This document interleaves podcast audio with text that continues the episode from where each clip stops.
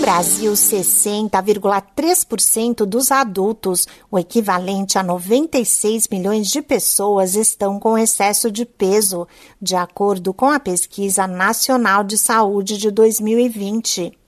Tradicionalmente, com a proximidade da temporada do calor, aumentam as buscas por academias e por cuidados para conseguir ficar em forma.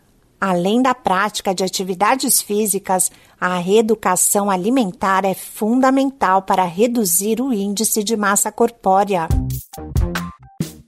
Olá, eu sou a Sig Aikmaier e no Saúde e Bem-Estar de hoje converso com a nutricionista e engenheira de alimentos Georgia Castro. Ela diz que o primeiro passo para conseguir emagrecer é verificar a tabela nutricional dos alimentos. A perda de peso, eu sempre falo, não tem segredo, né? É o balanço entre o que eu faço de ingestão e o que eu gasto de energia, né? Então, é, muitas vezes eu tenho um dia com muita, com uma alimentação com alta densidade energética, eu posso compensar no dia seguinte, mas o ideal é que a gente mantenha no mesmo dia o nosso balanço energético. Então, alimentos de densidade energética baixa, o que, que isso significa? Significa que eu tenho que começar a olhar a tabela nutricional dos alimentos, o rótulo dos alimentos.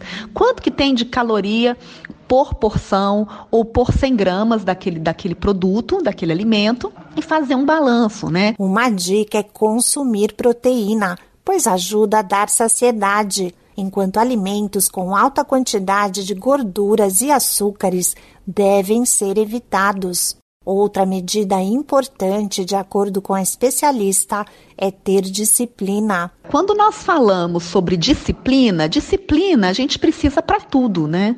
Na verdade, tudo que nós estabelecemos uma meta, para que chegue a alcançar a meta é necessário disciplina. Então, nesse sentido, né, fazer as cinco refeições diárias com o, o, assim, a distribuição energética e também dos macronutrientes, das proteínas, dos carboidratos, dos lipídios, né, e também dos micronutrientes na alimentação. Manter aí no máximo duas mil calorias dia, a depender aí da condição de cada indivíduo, né, da idade, do sexo, da atividade que desempenha também fazer essa, essa correlação.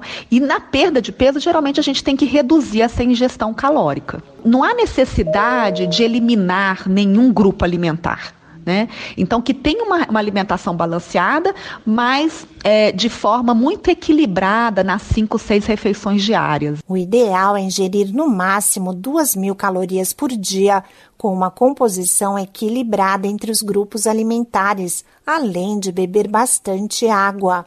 A nutricionista Georgia Castro explica por que as pessoas tendem a comer mais quando estão ansiosas ou estressadas. A nossa primeira relação com a afetividade foi na amamentação, que é a nossa primeira experiência aí de alimento, né? E está relacionado ao aconchego, relacionado à fonte de alimentação com algo que dá conforto, afeto, carinho, né? Então, as pessoas buscam o alimento para comemorar, para celebrar, ou mesmo para compensar algo, ou mesmo para desestressar. Modificar os hábitos alimentares exige muita persistência e, mesmo que ocorram recaídas, a dica é insistir e investir nas frutas, legumes, verduras e oleaginosas até que passem a fazer parte da rotina diária. Esse podcast é uma produção da Rádio 2.